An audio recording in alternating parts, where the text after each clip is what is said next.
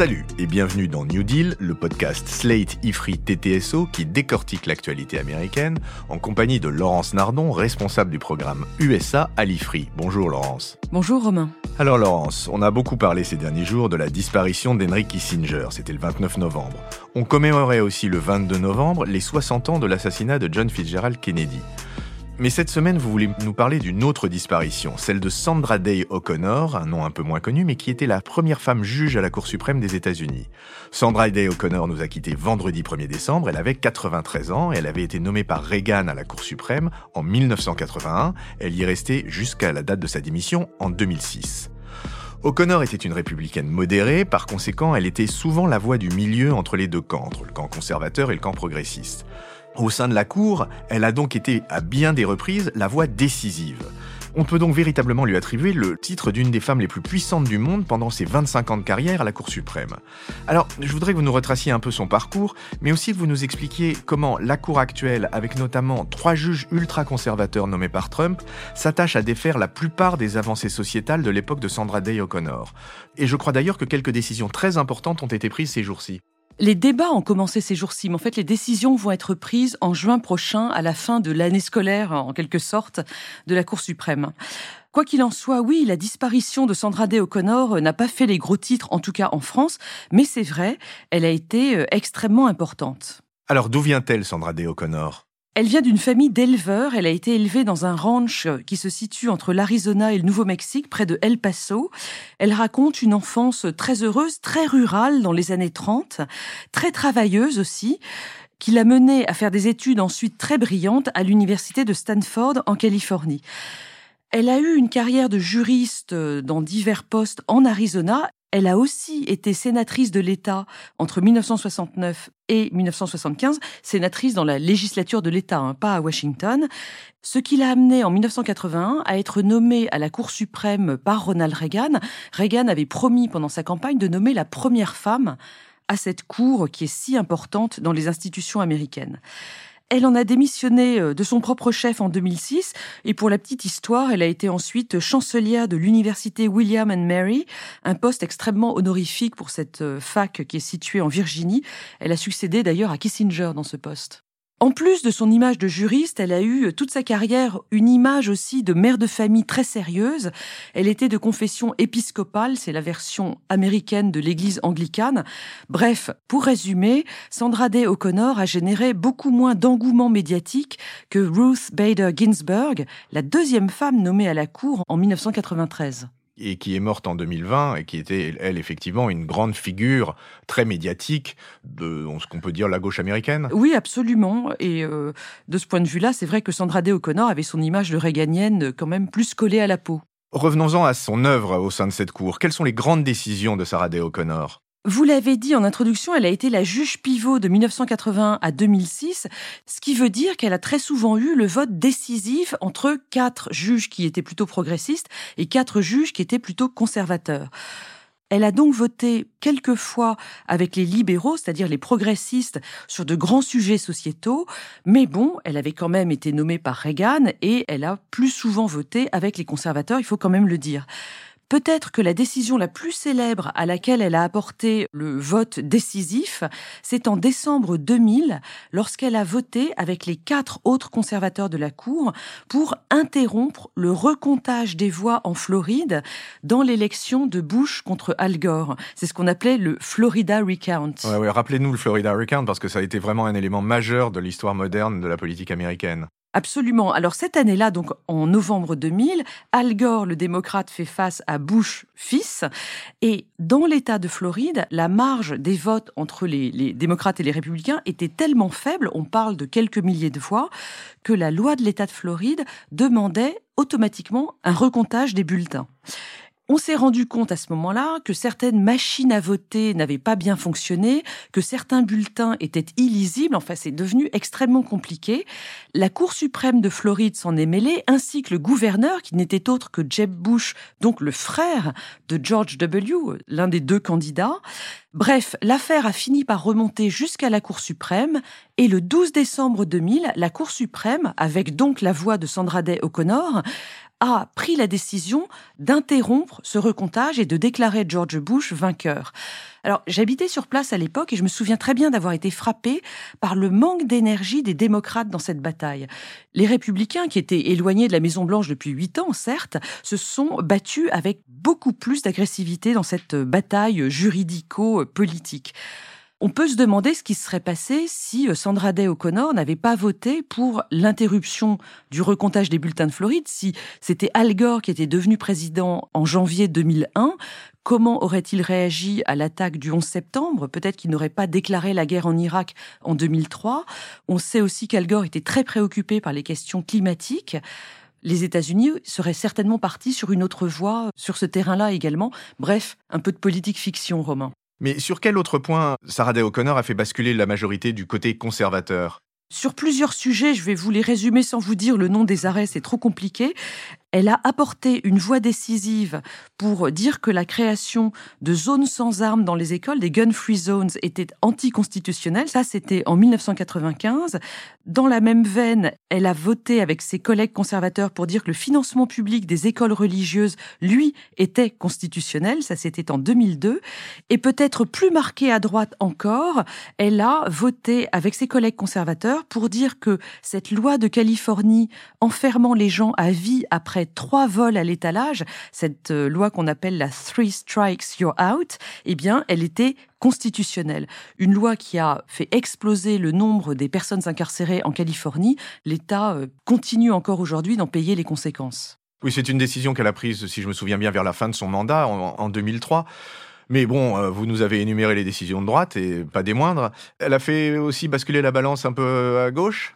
Oui, elle a apporté son vote au camp des libéraux sur trois décisions, là aussi extrêmement importantes. Un, l'avortement, c'est la décision Casey de 1992 qui confirme le droit fédéral à l'avortement qui avait été établi en 1973, donc quasiment 20 ans auparavant, avec la décision Roe versus Wade. Dont nous avons parlé de nombreuses fois dans ce podcast, Laurence. Elle a aussi voté avec ses collègues progressistes pour confirmer la constitutionnalité des lois sur le contrôle du financement des campagnes électorales. C'est une loi qui s'appelle la loi McCain-Feingold, qui datait de 2002, et c'est une décision de 2003.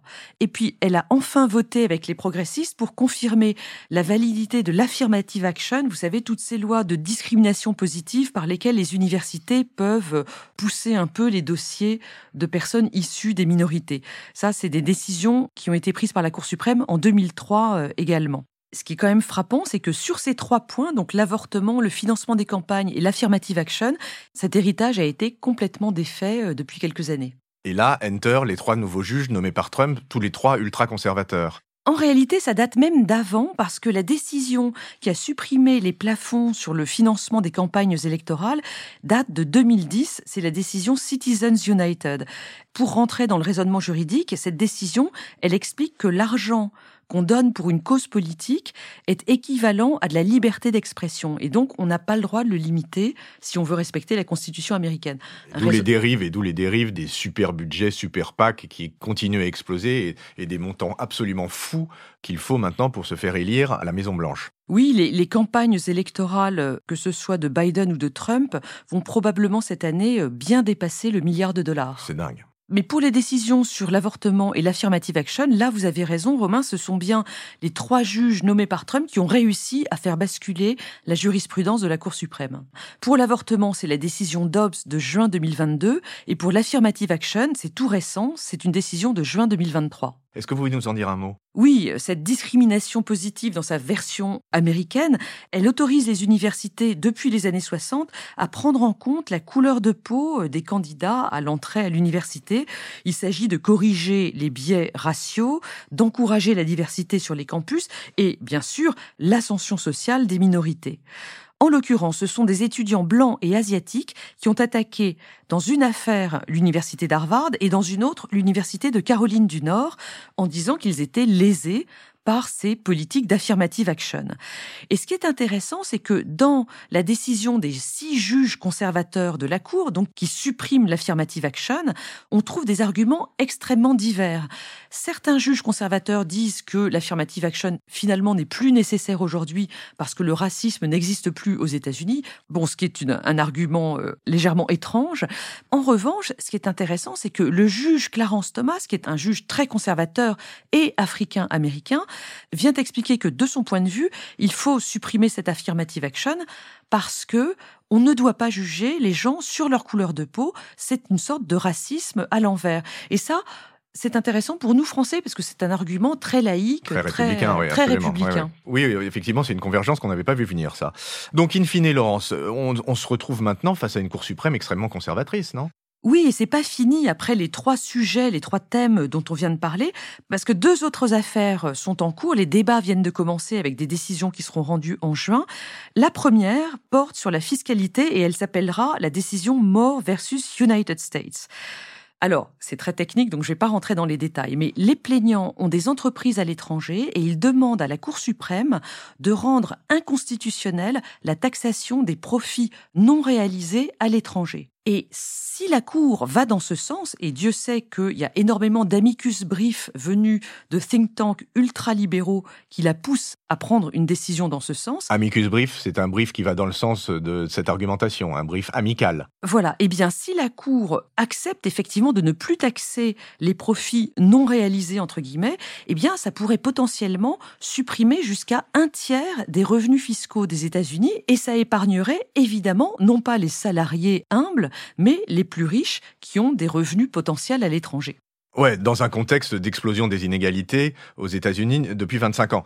La deuxième décision très importante à prendre par la Cour suprême me semble être quelque chose qu'on a pas mal suivi aussi euh, dans ce podcast et de manière générale dans l'actualité en, en Europe. C'est l'accord trouvé sur Purdue Pharma. Oui, Purdue Pharma, c'est cette entreprise américaine qui a mis sur le marché des médicaments opioïdes depuis euh, les années 90-2000 en mentant sur leurs effets terriblement addictifs. L'oxycontine, notamment, a rendu des millions d'Américains totalement dépendants. Les derniers chiffres des overdoses que j'ai trouvés, ils datent d'avril 2023 et sur les 12 mois précédents, on était déjà à plus de 110 000 morts par surdose aux États-Unis, dont 70% liés aux opioïdes. C'est donc un scandale absolument épouvantable. Et la firme Purdue Pharma, et derrière elle la famille Sackler, qui a fondé cette entreprise, a conclu ces derniers mois un accord par lequel elle accorde 6 milliards de dollars aux plaignants. Donc des plaignants, il y en a des tonnes, hein. ce sont des villes, des comtés, des tribus indiennes, des particuliers. Et en échange de ces 6 milliards, plus aucun membre de la famille Sackler ne pourra être poursuivi en lien avec cette affaire euh, des opioïdes. Alors, contrairement à l'affaire précédente sur la fiscalité, où ce sont les, particuliers qui font appel de la décision devant la Cour suprême, là, à l'inverse, c'est le département de la justice qui fait appel devant la Cour suprême de cet accord euh, avec les 6 milliards. Oui, et là, la Cour suprême joue son rôle de cour d'appel et non pas de cour constitutionnelle. Absolument. Alors, pourquoi faire appel de la décision? Parce que, comme je l'ai dit, les membres de la famille Sackler seraient blanchis, alors même que certains d'entre eux ont envoyé des milliards de dollars dans des comptes offshore juste avant que l'entreprise Purdue Pharma ne se déclare en faillite. Ce qui est évidemment euh, très peu éthique et même euh, complètement dégueulasse. En même temps, si on casse cet accord, il n'est pas certain que les plaignants actuels auront 6 milliards à se partager à la fin. Les avis sont donc très partagés sur cette affaire et ils ne le sont pas sur des lignes politiques d'ailleurs. Et sur ce sujet, je rappelle à nos auditeurs que nous avons consacré pas moins de deux podcasts à cette affaire Sacler, Oxycontin euh, et cette tragédie du capitalisme américain, mais je trouve que vous avez bien résumé la chose, euh, Laurence, en disant c'est complètement dégueulasse. Oui, Romain, avant de conclure, je voudrais juste préciser une dernière chose qui me semble très importante, c'est que l'affaire Dobbs, donc la, suppression du droit euh, fédéral à l'avortement, elle arrange beaucoup les démocrates parce qu'elle rend les républicains extrêmement impopulaires. Et donc, cette jurisprudence très conservatrice de la Cour suprême, finalement, euh, travaille peut-être contre le camp républicain. Eh bien voilà, vous m'avez officiellement dépouillé de, la dernière chose qui me restait dans ce podcast, la conclusion. Je vous remercie Laurence, ça sera donc sans moi et avec ChatGPT que nous nous retrouverons la semaine prochaine. Merci Laurence et à bientôt. Mais non Romain, je vous dis quand même à la semaine prochaine. Retrouvez New Deal chaque semaine sur Slate Audio et toutes les plateformes de podcast.